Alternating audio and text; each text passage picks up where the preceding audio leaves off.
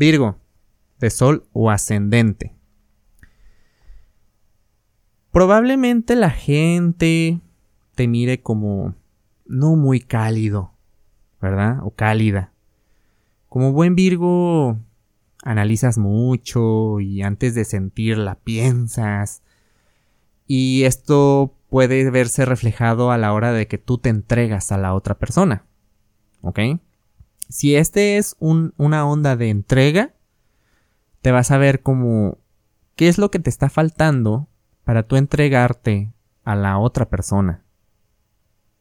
Y no nomás en cuestiones de amor, puede ser una amistad, hay personas que pues se cierran, ¿no? No se entregan, no se abren fácilmente con la otra persona. Entonces, Marte va a empezar a retrogradar ahí y de aquí al 13 de noviembre te vas a poner en situaciones donde te vamos a ver vulnerable. ¿Sí? Te puede costar trabajo, claro, la vulnerabilidad cuesta trabajo, pero solamente, solamente así es la manera en la que tú puedes acceder a ti mismo misma y ver, ver la herida a sanar, ¿ok? Y probablemente ahí descubras qué era lo que te impedía entregarte a la otra persona, ¿ok? Este, si no es una onda de de en una relación de amor, o una relación de pareja, puede ser como que tanto confío en invertir o en compartir este dinero con otras personas. Si andas muy aprensivo o aprensiva con tus finanzas, de nada va a servir. Que el típico voy a ahorrar para, cual, para la emergencia.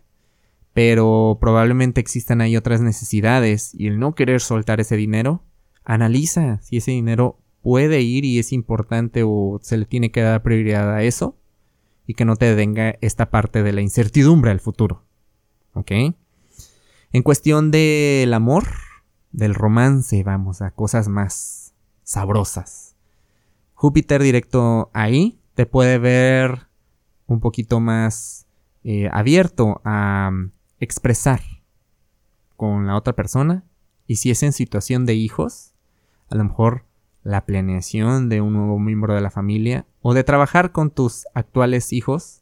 También eso puede ser algo que de aquí a mediados de noviembre, eh, o mejor dicho, vamos a ponerlo de aquí a lo que resta del, del año, porque si tú escuchas los episodios, eh, tras episodio, lo vamos a ir llevando poco a poco, ahí lo vas a estar escuchando.